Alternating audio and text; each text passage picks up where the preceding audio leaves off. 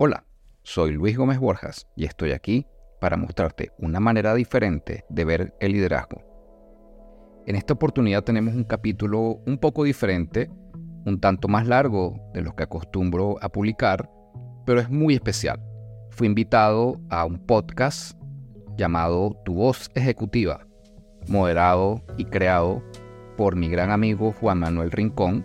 Les dejo los enlaces en la descripción de este capítulo y vamos a estar hablando un poco acerca de qué influencia o qué enseñanzas podemos traer de las artes marciales japonesas al mundo del liderazgo, al mundo del líder. Sin más preámbulo, los dejo con tu voz ejecutiva.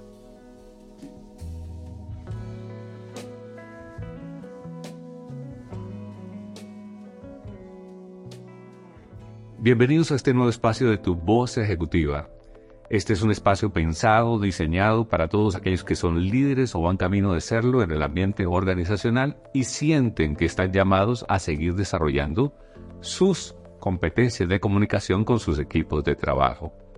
En esta oportunidad tenemos un tema muy, muy especial. El tema de las artes marciales. Y las artes marciales, ¿qué tienen para decirle al mundo del liderazgo y al mundo de la comunicación en el ambiente empresarial. Y para ello tenemos un invitado súper especial, Luis Alberto Gómez Borgas, un gran amigo, ingeniero de sistemas, desarrollo, eh, ha estado en el campo del desarrollo comercial, de la industria del software, se especializó en telemática, bueno, es coach ontológico, y ha sido gerente con equipos a cargo y actualmente es consultor en gestión de cambio, coaching ejecutivo, liderazgo. Y bueno, tiene también algo especial para este podcast que es practicante de artes marciales japonesas. Eh, les habla Juan Manuel Rendón Pico, máster en coaching directivo y liderazgo y abogado laboralista. Y sin más, empezamos. Bienvenido Luis a este espacio. Muchas gracias por aceptar la invitación. Gracias, Juan Manuel. De verdad que es todo un honor y un placer estar aquí contigo. He escuchado tu espacio. Me encanta la forma en que lo has llevado hasta ahora. Y nada, no, puedo decir mucho más de, la presentación. Pudiese agregar que, bueno, nací en Caracas. Este, sin embargo, también soy colombiano. Ya tengo nueve años acá en Bogotá.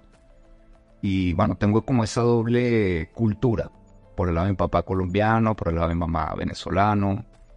Y bueno, hemos vivido un poco de ambas cosas, ¿no? Si bien tenemos muchas similitudes, también tenemos esas pequeñas diferencias que hacen esa riqueza este, mucho más brillante, mucho más bonita, ¿no? Maravilloso, Luis. Muchas gracias nuevamente por estar aquí. Y bueno, eh, olvidé mencionar algo especial, eh, y es que además eres escritor. Sí. Entonces, cuéntanos un poquito de ese Luis ingeniero del mundo del software e igualmente ese Luis coach y ese Luis escritor y ese Luis eh, practicante de las artes marciales. Sí, es, una combinación un poco rara, extraña, porque ingeniero de sistemas es bien cuadrado, ¿no? Y yo sí considero que tengo esa tendencia un poco más natural, a ser un poco más cuadrado, más estructurado. Pero siempre tal vez por, por, una inquietud de, llenar ese espacio, he tenido esa necesidad de buscar eh, el lado más blando, más soft, más, más humano. ¿no? Y si bien yo me gradué como ingeniero de sistemas eh, y estuve programando un tiempo, rápidamente entré en el mundo comercial. Yo viendo en retrospectiva ahora entiendo que, que fue más por ese, ese esa búsqueda del contacto humano, contacto con el otro. Ok. Eh, en, el ámbito comercial, ventas, tienes que saber muy bien escuchar el dolor del otro. Tienes que, entender realmente qué es lo que está buscando el cliente. Y bueno, por ahí más o menos me fui, digamos, este, orientando. Ok. Muy y el tema de las artes marciales, bueno, tal, empezó como un como, un gusto por, por moverme, por lo físico. en Venezuela, de hecho conversaba ayer con, con, un amigo, me dice, pero es que los venezolanos sí practican muchas artes marciales, sí, es verdad. Es un poco acá como en Colombia, es mucho el, fútbol, mucho el ciclismo, allá es mucho artes marciales. Entonces, digamos que fue esa búsqueda también como de, sí, de, de, algo que me permitiera moverme. Yo no soy, no me considero muy bueno en, equipo, en juegos de, equipo como fútbol o básquet. Y esto me permitía moverme, me permitía aprender. Y bueno, es un poco lo que vamos a conversar ahora. Genial, genial, Luis. Porque Luis, a, además de tener una mirada amplia del mundo, porque has conocido diferentes culturas y además de la formación y todo lo que hemos mencionado, has liderado equipos. Eh, y, y, eso pues eh, es muy especial porque has podido poner en acción tu formación y tu formación integral desde el punto de vista de la ingeniería, pero también desde el punto de vista del mundo del coaching. Y bueno, estamos aquí en este podcast eh, particularmente también orientados a explorar un poco ese tema de las artes marciales. ¿Qué, ¿Qué tienen las artes marciales para el mundo del liderazgo y qué tienen las artes marciales para el mundo de la comunicación empresarial? Y antes, digamos, de, de, de preguntarte de manera puntual qué puede obtenerse de, de, de enseñanzas de ese mundo de las artes marciales, pues quisiera pues preguntarte qué, qué son las artes marciales y, y, en concreto qué artes marciales practicas, ¿no? Sí, a ver, eh, como te comentaba antes de, de que empezábamos a, a, grabar, las artes marciales existen desde que existe el ser humano. Ok. Incluso nuestros ancestros, no sé, el Homo erectus, desde que agarró un palo y lo usó para defenderse de la fiera o para combatir con una tribu eh, rival, existen las artes marciales. Entonces, el espectro de artes marciales es muy amplio. O sea, tienes desde el boxeo, artes marciales, digamos, de origen chino, como el Kung Fu o el Wing Chun, que, que es muy famoso por, por eh, Bruce Lee. Ah, Su maestro era maestro de Wing Chun. Eh, tienes artes marciales de origen indio, o sea, de la India. Y en particular, la- las que yo practico son artes marciales japonesas. Eh, se llaman, o se le conocen en su conjunto como Budo. Budo. Budo. Ok. O sea, Bu es guerrero y Do es camino. Eh, el, car- el camino del guerrero. El O- camino del guerrero. o la vía del guerrero, también se puede entender así. Entonces, dentro del budo entran todas las artes marciales tradicionales japonesas, que hay muchas, hay muchas. O sea, de hecho, anualmente en Japón se hace un festival donde muchas escuelas van a presentar su arte. Eh, yo practico en particular Aikido, que es un arte marcial que, digamos, para ponerlo de forma sencilla, eh, aprovecha de cierta forma la fuerza del ataque o del atacante para proyectarlo, controlarlo sin hacerle daño. Ok. O sea, la idea, el Aikido es como una evolución poco más reciente. De, de hecho, fue un arte marcial creada en, en- en el siglo XX, años 20, 30. Eh, viene de artes marciales más antiguas, pero el fundador del Aikido, que era Morihei Ueshiba, él digamos, lleva esto un poquito a, otro nivel y dice, mira, esto lo podemos usar en vez de destruir al- para destruir al otro, para construir juntos algo. Entonces, él lleva, lo, lo lleva a un nivel, digamos, a un enunciado máximo en el que el- en, en- en el caso de un ataque, tú no lastimas al, al atacante. Eso es muy difícil de lograr. Imagino, claro. Muy difícil de lograr. Yo no sé si yo estoy en capacidad de hacerlo Sí, sí. pero es como la idea que te guía en la práctica del Aikido. Entonces, vamos. El Budo, camino del guerrero. Sí. Esa es la gran sombrilla. Y allí está Aikido, que es una de las que practicas. Es una, la Ok. principal, digamos, en la que tengo más tiempo, la en la que he dedicado más tiempo también. Eh, tenemos otra dentro de nuestra escuela, que es el Yodo, que es el bastón, camino del bastón. Es un palo, por ponerlo de forma sencilla, de 1.28 centímetros de largo. Es un poquito más largo que el sable, por ahí unos 15, 20 centímetros más largo que el sable, y está hecho para ganarle al sable. Entonces es un palo de madera que está hecho para ganarle un arma que corta. Entonces, eh, el nivel de precisión que se debe desarrollar en ese arte es muy alto. Evidentemente, nosotros en esta época no practicamos con, con sables cortantes, por lo menos esa, ¿no? Eh, pero sí se mantiene la mística y, digamos, el trabajo para lograr ese nivel de precisión. Y, detrás de eso, bueno, todo un desarrollo que, bueno, después lo vamos a, profundizar. Otro arte que practico es el Iaido. El Iaido es el arte de desenvainar la espada cortando. Es desenvainar, cortar. Todos los katas de Iaido tienen cuatro fases. Tienes el desenvaine, el corte, limpieza del sable, de la sangre, y em, envainar de nuevo la, espada dentro de, su vaina. esas cuatro fases están presentes en, todos los kata. Un kata es un esquema, por ponerlo de alguna manera, una secuencia de movimientos codificada. Son movimientos que ya se saben cómo son y uno como un practicante debe em, aprender a hacerlo de forma eficiente, de forma correcta, también estéticamente, digamos, que tengan una estética particular y que tienen una forma de ejecución y, una, y un ambiente emocional muy particular también. Entonces, digamos que esos son como los, los tres. Los tres que practicas. Resumiendo, Aikido es más, tiene, tiene, tiene trabajo de armas, pero es más de, cuerpo. Ok. Eh, yodo y, y Aido. Y Aido. Y todos ellos dentro del camino del guerrero todos forman parte del camino del guerrero. Ninguna de estas artes tiene competencia. No es como el judo. El judo también es, eh, digamos, parte del budo, pero el judo es un deporte también. Entonces tiene competencia, tienes, tienes campeonatos, tienes toda una serie de codificación de colores de cinta, porque tienes que nivelar a los diferentes competidores. En el Aikido, el Yodo y el Iaido no tienen eso, no tienen campeonatos, no tienen competencia. Ok.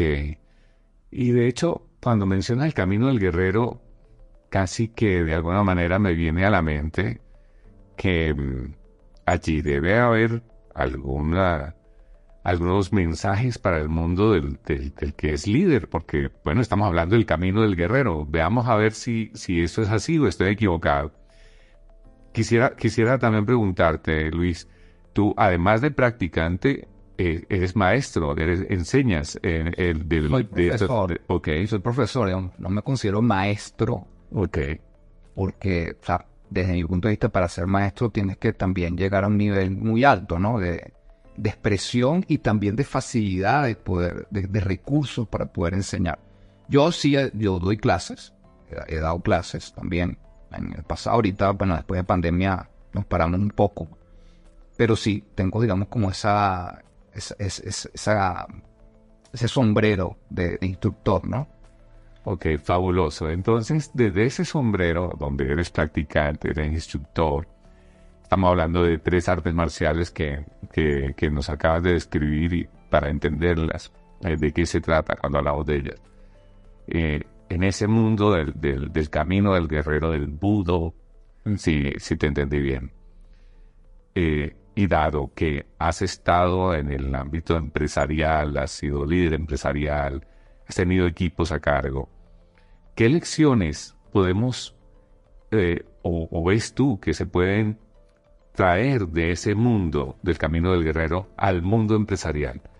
¿Qué, has visto que sea especial y que indudablemente hayas, hayas, hayas puesto en, digamos, en tu, en tu estilo de liderazgo, en tu forma de acompañar a los equipos que has tenido a cargo. Bueno, ¿qué hay allí? ¿Qué hay allí para el mundo de los ejecutivos en la empresa? Sí, bueno, hay bastantes cosas, pero a ver, como es un camino, todo camino tiene un principio. ok. Y el principio aquí es empezar por uno mismo. O sea, si bien estas artes no tienen competencia, no tienen campeonatos, no tienen trofeos, eh, están dirigidas o están diseñadas principalmente para combatir o para, digamos, dominar al, adversario más importante que tenemos todos, que somos nosotros mismos. La mayoría de las veces, ¿no? Entonces es empezar por uno mismo. Es como voltear la mirada eh, hacia, el ser que es uno y empezar a limpiar más bien, porque en, si, va haciendo un paréntesis aquí, en nuestra escuela o nuestro maestro, él hace mucho énfasis en que los movimientos realmente no es poner, es quitar. Quitar, eh, digamos, movimientos em, parásitos, como que generan ruido. Okay. Es un poco, eh, bueno, de lo que yo tengo como ser humano que tengo que quitar. Yo tengo que quitar tal vez limitaciones, tengo que quitar miedos, tengo que quitar este, creencias, tengo que quitar a lo mejor ciertos, em, digamos, posiciones emocionales que no me están ayudando. Y en ese quitar te das cuenta que, bueno, ok, supongamos, pongamos, tengo miedo, no sé, a caer, en el caso de, del IQ, porque nosotros caemos mucho en el IQ. Tengo miedo a caer, ok, ¿de dónde viene ese miedo? ¿Por qué no quiero caer? ¿Por qué no quiero caer hacia atrás? No confío en mi compañero, no confío en mí, en mi capacidad de poder caer sin golpearme en la cabeza. Ok, bueno, sí, puede ser eso, puede ser que necesite yo aprender primero eh, físicamente cómo, cómo se hace eso. Pero incluso así es posible que todavía tenga un poquito de aprensión. Entonces empiezo yo a, a mirar poco a poco hacia adentro. Y me empiezo a dar cuenta que como ser humano tengo un montón de cosas aprendidas desde la infancia que pueden estar limitando, digamos, mi, mi expresión en, en, el campo de la práctica marcial, de expresión marcial, pero también mi expresión como líder, como persona. Ah, si, si, lideramos, el líder lidera desde sí, desde lo que es como, como ser humano. Y todo eso que nos limita, todo eso lo que le tenemos miedo, todo eso lo que lo que no nos permite pasar de un límite, es parte de nosotros. Entonces el budo o el camino del guerrero te invita a empezar a mirarte a ti y empezar a educarte y tener como una mirada autocrítica, compasiva también, y entender que todo tiene un proceso, ¿no? Al final.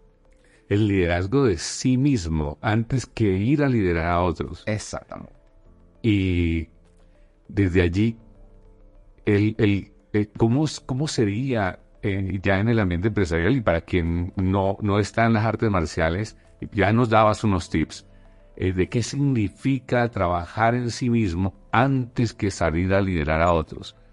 Eh, ya nos mencionabas el tema de, de vencer miedos, el, tema de, de, de ver cuáles son mis límites. Bueno, ¿qué, qué, le, ¿qué le significa a un ejecutivo que está escuchando este podcast el, trabajar en sí mismo, que, sería fabuloso que, que, que, optara el día de mañana por practicar un arte marcial y, y, comenzar a descubrir que allí hay un camino que le puede contribuir, como el que nos acabas de mencionar. Pero, ¿qué aspectos hay que trabajar antes de ser un verdadero líder o estar en condiciones de ser un verdadero líder en, en el ámbito empresarial? Sí, ahí es importante también como destacar que muchas veces nosotros nos conseguimos con el rol de líder, a veces ni lo esperábamos, o a veces sí lo esperábamos y creamos las condiciones para ser líder, pero no nos hemos preparado para hacerlo. Entonces, digamos que yo no veo como condición indispensable que tú tengas que trabajar en ti para ser líder. De hecho, mucha gente está siendo líder y bueno, ha hecho lo, que puede, entre comillas, otros como, como tú, nuestros compañeros han hecho, digamos, certificaciones de coaching, etcétera. Pero digamos que es un camino que puede ser paralelo. Ok. okay. Puedes ser líder hoy, puede ser un líder ya confirmado, puede ser un líder que está empezando, puede ser alguien que está pensando en ser líder, y trabajar, por ejemplo, con las artes marciales en desarrollarse como ser humano. Evidentemente eso lo va le va a permitir desarrollarse como, como líder, ¿no? Entonces, te cuento una anécdota. anécdota. Yo, yo en mi escuela, eh, yo empecé en 2008 en Venezuela y me mudé para acá, para Colombia, en 2014. Yo era alumno. Yo no, no había dado, bueno, había dado algunas clases porque nuestro profesor él a veces dice, bueno, yo voy me voy de viaje, da la clase tú estas, estas semanas. Y lo hacía con varios de nosotros. Yo había dado algunas yo estando aquí solo dije, bueno, yo quiero seguir con, con la línea de mi escuela. Entonces me vi forzado a crear un dojo. ¿Qué es un dojo? Un dojo es el lugar donde entrenas. Ah, ok. El lugar donde, sí, donde entrenas. Entonces eh, monté el dojo, no tenía muchos alumnos, pero poco a poco fueron llegando. Y me di cuenta que en el enseñar, en el liderar a otros, tú aprendes. Porque, ahora, ¿por qué yo llegué a esa conclusión? Porque ya yo venía observándome o había adquirido el hábito de observarme. Entonces yo me estaba observando como, como instructor durante la clase. y me daba cuenta que eh, veía las, falencias del otro. Y también me recordaba las propias mías cuando estaba empezando. Entonces era buscar la manera de decir, ok, ¿cómo habilito yo el espacio emocional? ¿Cómo le muestro yo a esta persona cómo puede llegar a hacer este movimiento en particular? Entonces yo empezaba a observarlo. ahí viene el, primer tema que podemos, digamos, abordar. O sea, dijimos, primero observarse uno, pero ahora observar al otro. O estar abierto a observarlo, a escucharlo, a ver cómo está. Pues la gente tampoco está todos los días de la misma manera. Así es. Eh, de hecho, eh, yo, yo tenía, yo en las clases las daba en la, noche, 7 de la noche, más o menos. Y ya a ese, a ese momento la gente viene a veces cargada. Sí. Hubo algún problema en el trabajo. El día. Tuvo un problema con la esposa, o no sé, no, no, le cayó bien la comida. O sea, pueden ser miles de cosas. Y lo que te comentaba al principio, eh, antes de, comenzar a grabar, cuando en, el Aikido eh, los ataques muchos sean con agarres, agarrar la muñeca, agarrar el hombro, es como para empezar a calentar un poco la, digamos, el cuerpo y también el, hábito de, entre comillas, atacar el otro, de tocar al otro. Sí. Y en ese, en ese agarre, en ese contacto físico, yo me empecé a dar cuenta de que yo percibía el estado en que estaba el otro. Si era una persona que estaba nerviosa, estaba molesta, que tenía miedo. Sobre todo las personas que, empiezan ¿no? en, la práctica. O hay, incluso me, di cuenta una vez, o varias veces, de personas que eran muy perfeccionistas con ellos mismos. Ok. Y entonces como que eh, se quedaban en la mente y empezaban como a tratar de, de hacer bien, entre comillas bien, el, movimiento, pero se juzgaban al mismo tiempo. Entonces eso lo impedía. ¿Y, qué hacías con esa información? O sea, tú, tú al acercarte al otro en, tu, eh, digamos, tu actividad como, como instructor, eh, lo percibías, percibías al perfeccionista, percibías que venía con alguna angustia o con algún miedo. ¿Para qué te servía esa información? ¿Qué hacías con eso? Ok, primero tener como la conciencia de qué es lo que está pasando, ¿no? Y eso es súper importante para el líder. ¿Cómo está tu equipo? ¿Cómo está esa persona que está llegando al dojo, al su lugar donde entrena? En este caso puede ser la oficina. ¿Cómo está llegando la gente aquí? Fabuloso, sí.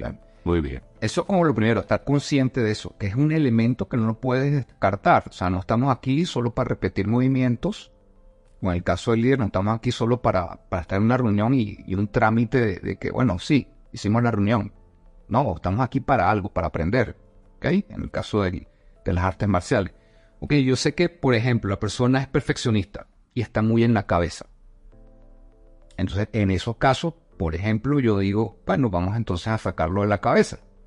Entonces, vamos a ponernos a hacer algún ejercicio que requiera mayor eh, inversión de movimiento, eh, digamos, mm, instintivo. Entonces, por ejemplo, en el Aikido hay muchas caídas. No cae, se levanta, cae, se levanta. Lo ponía a caer y caer y levantar, caer. De forma repetitiva, de manera que poco a poco se fuese saliendo de, de ese pensar, de ese... De estructura como tan eh, inflexible o perfeccionista. Y ahí, por ejemplo, es un buen ejemplo porque ya cuando pasaban varias clases o semanas, incluso meses, y que tú ves que la persona seguía un poco esa actitud, porque movernos desde, nuestras estructuras no es fácil, y que la persona seguía como con esa autocrítica, autoflagelación a veces incluso, eh, entonces tú le, le recuerdas, tú te acuerdas cómo llegaste tú aquí, cómo caías cuando, cuando empezaste. y tú ves que la, la mirada se ilumina, y dices, wow, sí, yo lo hacía muy mal, pero ahora lo hago un poquito mejor.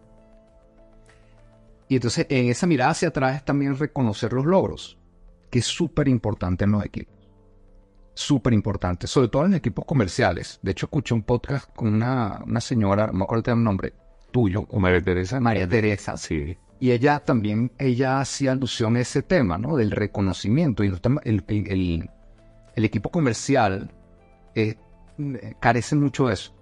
Ok, ok. Eh, es de que, mira, se vendió, pero sí, tengo el, tengo el target para, para el siguiente trimestre. O sea, yo lo que hice este trimestre se olvidó. Ajá. Y muchos líderes eh, pecan de, de entrar en esa dinámica. Sí, se hizo, chévere, muy bien, te dan una palmadita y ya. Y sigamos para el que viene. ¿no? Sí, sí. Este, pero el líder sí debe como que crear ese hábito de mirar hacia atrás y mostrarle a su equipo cuál es la evolución que ha tenido en el tiempo, cuáles son los logros que ha tenido en el tiempo, para que también se den cuenta de lo que son capaces. No, Pero es muy potente, Luis, lo que nos acabas de, de decir. Eh, en materia del acompañamiento de las personas del equipo. Eh, porque, sí, si te estoy entendiendo bien, desde el mundo de las artes marciales, eh, cuando te ha correspondido hacer el rol de, de liderazgo, de acompañar el desarrollo de otros, lo primero, además de haber trabajado sobre ti mismo, en, un, en un- en un permanente proceso de- de observarse, de, de ir creciendo en tus habilidades y demás. Pero ya, cuando ya estás acompañando a otros y te estoy entendiendo bien, eh, lo primero es esa observación, ese escuchar, ese percibir cómo viene el otro. Eh, ese acercarse eh, eh, de manera particular para, para entender el ser del otro. Y a partir de allí, tú creas desde el arte marcial toda una estrategia para efectos de que ese otro vaya, vaya soltando o vaya desarrollando o vaya sacando aquello que tiene que, ir puliendo eh, en términos de sus posibilidades, de su talento. Y no solamente eso, sino que eh, lo haces de manera individual, porque habrá el que venga, como decía, muy perfeccionista, habrá el que venga con miedo, habrá el que venga... Y para cada uno le, das un tipo de acompañamiento, sino que además luego le vas a ir permitiendo que observe su evolución. No, no, no simplemente lo sueltas, sino que tú, tú eres el quien le comunica, quien le hace ver cómo va creciendo, cómo para que esa persona vaya afianzándose, ganando esa confianza y vaya observando que sí está pudiendo, que sí está creciendo esas competencias. sí, Así es en el mundo marcial sí, y, y nos estás invitando que, a que así sea también en el mundo empresarial. Sí, digamos que, bueno, en mi caso es natural. O sea, porque claro, e- el, el budo se trabaja a través del cuerpo. Con el cuerpo es el instrumento que tú usas para desarrollarte dentro de esa disciplina. Y como tú como coach ontológico, o sea, lo sabes, nosotros intervenimos a través del cuerpo también. O sea, el cuerpo es súper importante. El cuerpo, digamos, es donde están todas las emociones. Al final, pensamos con nuestro cuerpo, aunque no lo veamos, pero ahí está. O sea, a través del cuerpo, nosotros integramos, digamos, todas estas conductas de forma natural. Entonces, vemos que este proceso que yo te cuento acá, como muy resumido, fue años, pero ha sido un proceso, digamos, que, que, se ha ido integrando, digamos, eh, dentro de mi propio, propio ser, ¿no? Mi propia persona. Entonces, sí, está, está todo esto, ¿no? el observar al otro, escucharlo, eh, habilitarle, digamos, eh, esa, ese espacio para que él se desarrolle, que, que, se, que, se, que se observe más que se juzgue, que se observe de lo más objetivamente posible entra en el rol del líder. Y en el caso del budo del instructor o el maestro, decir, mira, esto no lo estás haciendo correctamente, lo, debería ser así. Entonces trata de hacerlo de esta manera, comienza por este lado para que tú vayas evolucionando poco a poco. Y ahí entra lo, lo que te comenté en algún momento, el tema del, del estado de flujo. ¿No? Ok. Me imagino que has leído de, de este tema, ¿no? Que, que es, este, es, es ese, ese estado en que tú estás haciendo una actividad que no es fácil, tan fácil que te aburre, pero tampoco es tan, tan difícil Complicada. tan- que, que te, que te frustra. Sí. No es tan fácil que te aburra ni tan complicada que te frustre. Exacto, y Ok, que te detenga. ok. Ese, eh, y, y tú lo ves, lo- bueno, lo ves en, en personas que hacen artistas, por ejemplo, que se les pasa el tiempo, bueno, a mí con la, con la escritura a mí se me va el tiempo volando. Ajá. Arranco a escribir a las, a las 9 de la mañana y ya son las 3, 5 de la tarde y no me he dado cuenta. Claro, entra como en ese estado de que estás haciendo algo que no te creías capaz, pero que lo estás logrando. No es tan difícil como para tú decir, no, tiro la toalla. No es tan fácil que te aburres. Y en el dojo, en el, en el budo, nosotros tratamos de, de incentivar eso a los alumnos. Entonces, eh, ve- vemos que él logra hacer cierta cosa, cier- cierto movimiento, cierta, cierta técnica. Entonces le ponemos un grado, un pequeño grado mayor de De dificultad. dificultad. Ok. De hecho, eh, nosotros en nuestra escuela, cuando llega alguien nuevo, eh, nosotros no, no tenemos como un programa estricto de estas son las técnicas que tienen que aprenderse los nuevos, estas son las que se tienen que aprender los intermedios y estas son las que se tienen que aprender los de arriba. No, todos aprenden todas. Entonces, hay algunas que son un poquito complejas, que tú ves los nuevos que abren los ojos grandes y dices, wow, o sea que no, dale. Entonces lo pones a trabajar con alguien que tenga un poquito más de experiencia.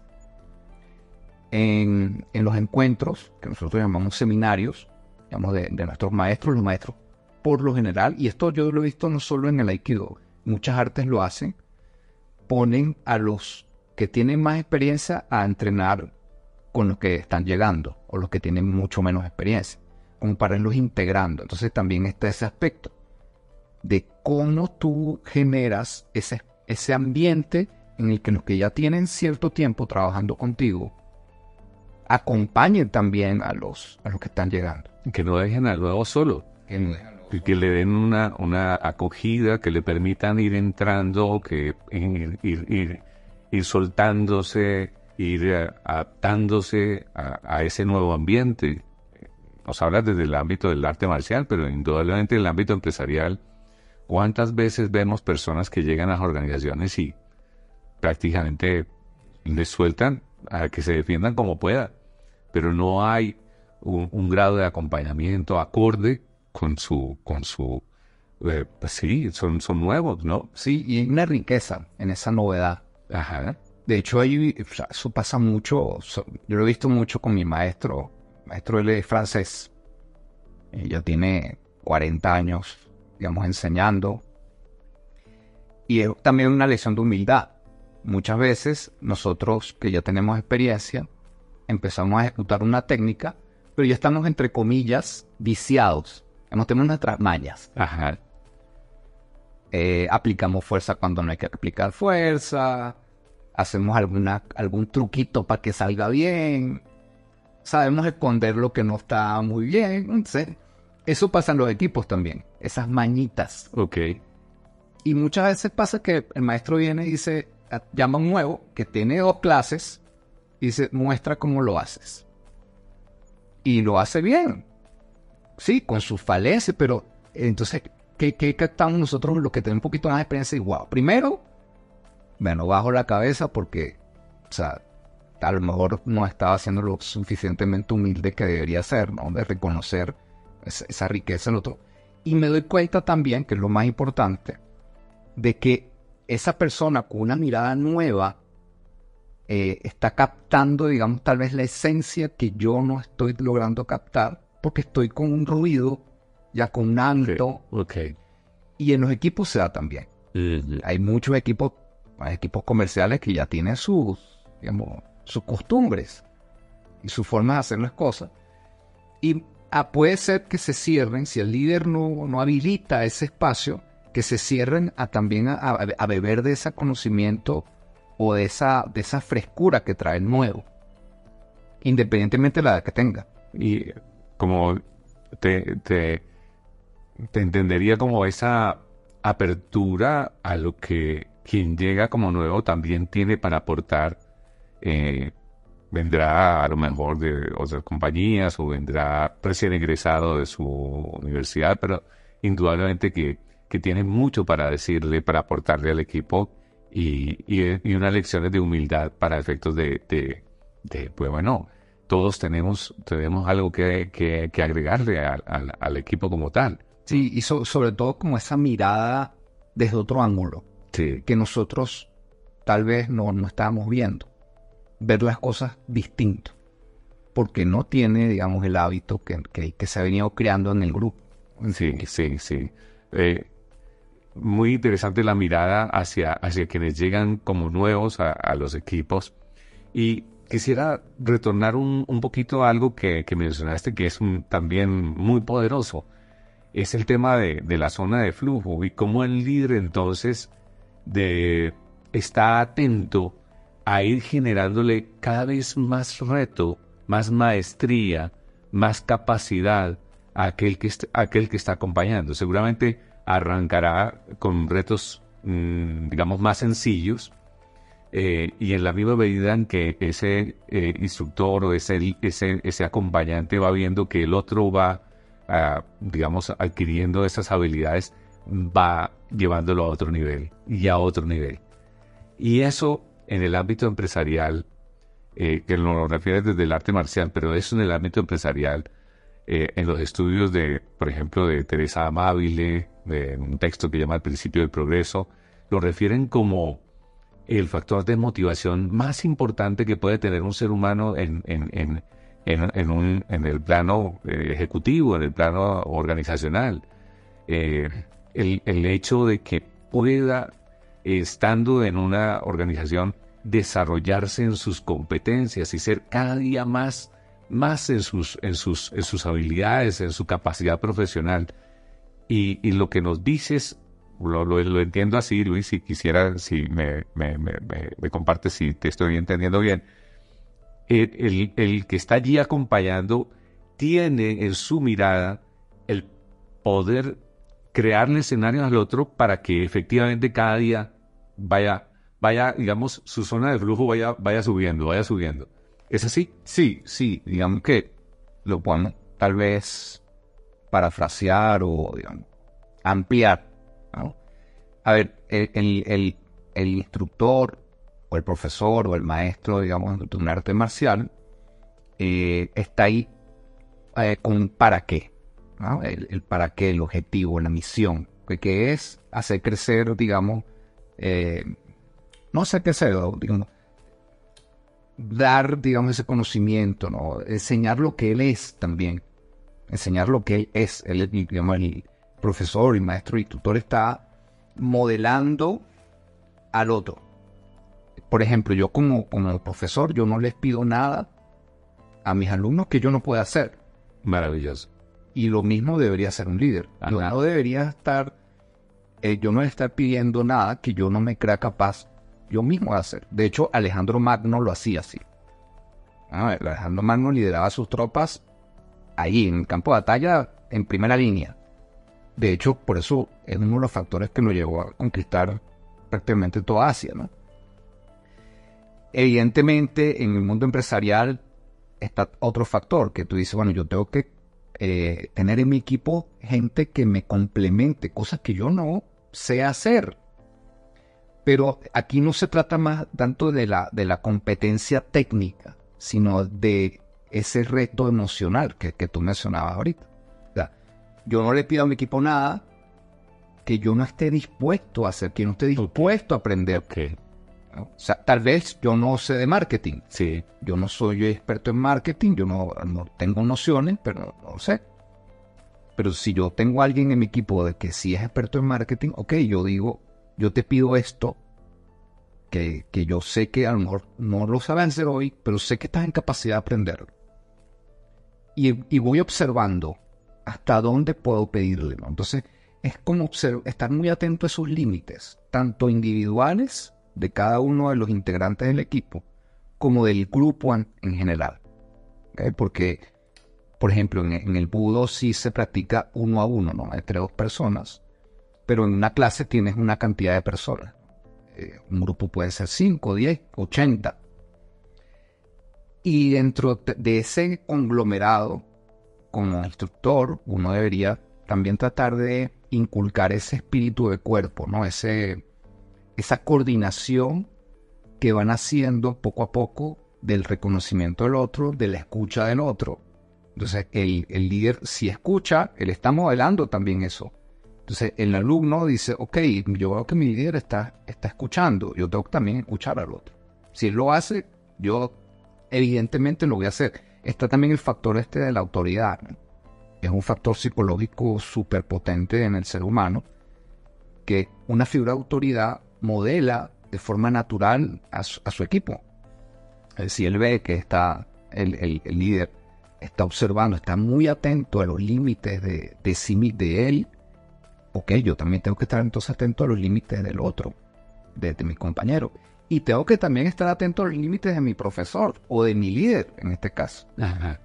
Que eso también está muy bueno porque te retroalimenta y, y también abrir ese espacio para que me digan, mira, eh, en el caso de la, del budo, mira, la clase me pareció muy chévere, este, pero aquí hablas mucho. Ajá, ajá, ajá.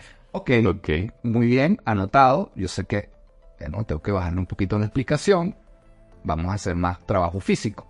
En el caso del líder, sí, eh, este, vamos a poner el nombre típico jefe, este, está bien, pero es que te metes demasiado, nos, hace demasiado micromanagement. Bueno, bien, tener también esa suficiente humildad para aceptar sus propios límites. E ir, e ir aprendiendo, y seguir en el proceso de aprendizaje. Es, es, un proceso que va en, dos, en dos vías. Okay, que Aunque no parezca, pero sí. Entonces, bueno, sí, digamos que el líder tiene que estar muy atento a esos límites individuales y a los límites del equipo y intentar, al menos intentarlo, eh, expandir ese límite y habilitando tanto individualmente como colectivamente eh, las condiciones y los retos para que eso se vaya dando. Muy claro, muy claro, muy claro, Luis. Pues Luis, pues estoy más que sorprendido de la cantidad de lecciones que el mundo de las artes marciales traje para el mundo del liderazgo y para el mundo de la comunicación en el liderazgo. Lo intuía, pero, pero indudablemente que, que, no lo sabía. Y gracias a ti por todo lo que hoy nos, nos has compartido. De, de entrada, que, que, sí que uno va entendiendo por qué se llama el camino del guerrero, ¿no? Eh, pues nos has dicho cosas muy, muy, muy potentes, como el tema de liderarse a sí mismo, trabajar sobre sí mismo antes que eh, el, ir, a, salir a liderar a otros, o, ir en paralelo, como tú lo decías, pero indudablemente con la mirada de que arranco por mí. Y la importancia de que si trabajo sobre mí mismo, lidero con mi propio ejemplo. No puedo traerle al otro o comunicarle al otro algo que yo mismo no estoy representando es lo que nos has dicho. Mira qué potente también cuando nos has dicho el percibir cómo está el equipo y, cada uno de los miembros del equipo. Eh, y de acuerdo a esa percepción, elevar ese nivel de, escucha en el ámbito del arte marcial, que pues sí va muy en la línea del contacto físico y va muy en la línea de, de cómo está la corporalidad del otro. En el ámbito empresarial, el ser humano también se, se, presenta como integral, se presenta con su corporalidad, con su emocionalidad, con lo que es, y el líder tiene que tener la mirada integral para saber si alguno de los miembros del equipo eh, tiene, tiene prevenciones, tiene eh, algo que no le está dejando fluir, eh, tiene aspectos que todavía debe seguir desarrollando para poder adquirir la maestría en el campo en el que esté trabajando.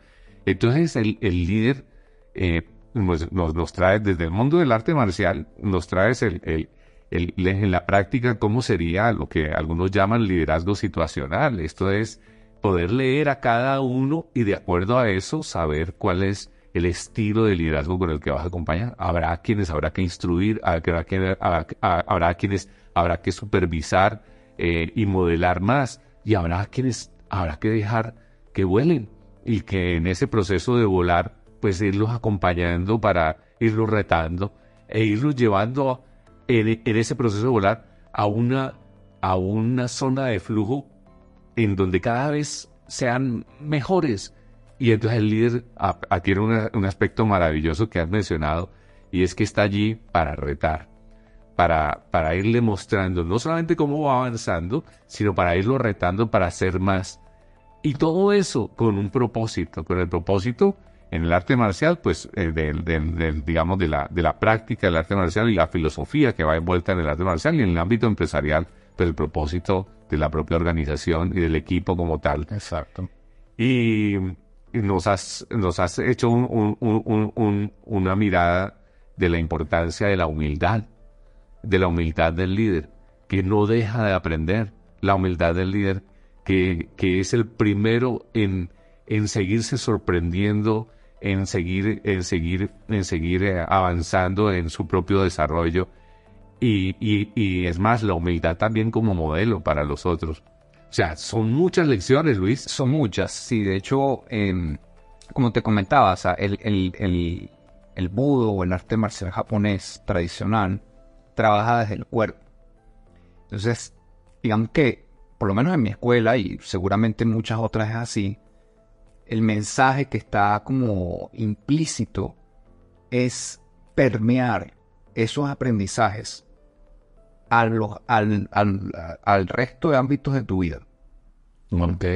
Es al revés. O sea, muchas veces puede pasar en otras disciplinas, otro tipo de deporte, de actividad física, que más bien es al revés. Llevas lo que traes de la calle o de tu casa, lo llevas al, lugar de práctica.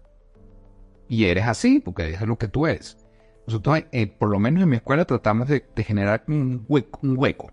Y entonces, ok, este hueco lo vamos a llenar con ciertos aprendizajes. Intenta eso llevarlo al resto, a tu pareja, a tus hijos, a tu, a tu equipo de trabajo, a tu religión, etc. Y como se trabaja desde el cuerpo de forma asidua, regular, como te comentaba, son aprendizajes que van integrándose, incorporándose en el cuerpo, incorporar de forma natural. Y de todo este bagaje filosófico, digamos, eh, va en cada movimiento y va, a, medida que va pasando el tiempo, se va haciendo, entre comillas, natural. ¿no? ¿Por qué entre comillas? Porque eh, está este aspecto de la autoobservación. Eh, ok, yo estoy haciendo esto porque lo aprendí allá. ok, ok.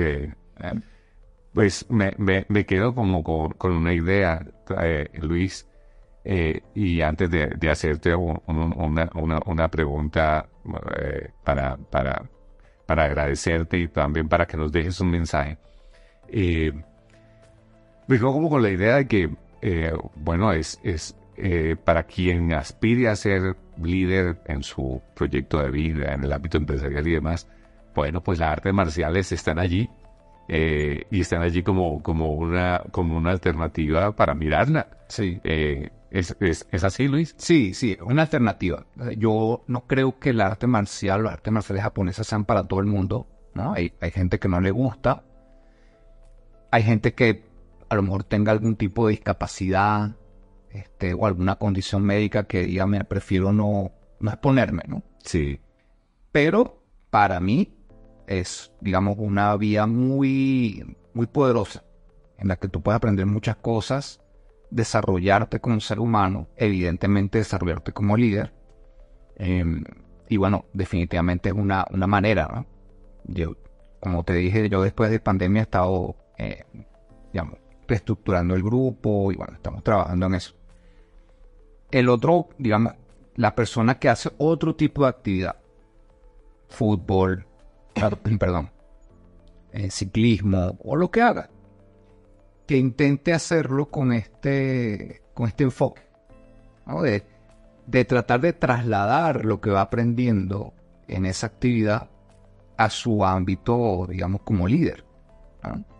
si tú eres eh, portero, ok, ¿qué, de esto que yo aprendo siendo portero puedo trasladar a mi, a mi lugar de trabajo, a mi, a mi vida profesional?